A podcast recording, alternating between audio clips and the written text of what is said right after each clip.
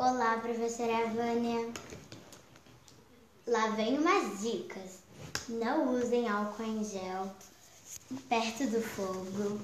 Não mexem, não mexam com o carregador na tomada. E para quem tem bichinho de estimação, não usem produtos de limpeza perto deles. Eles podem passar mal.